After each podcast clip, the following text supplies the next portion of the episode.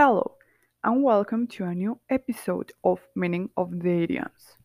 Today, I'm going to explain five important idioms to the normal day.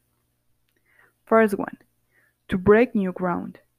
That's mean do something that is different to anything that has been done before. For example, to dress with clothes of a past times that was fashion, but nowadays it's different. Second one, when one door closes, another door opens. That means if you lose the opportunity, other opportunity come. For me, it's similar to butterfly effect. For example, if you lose a job, you could get a better one with more pay.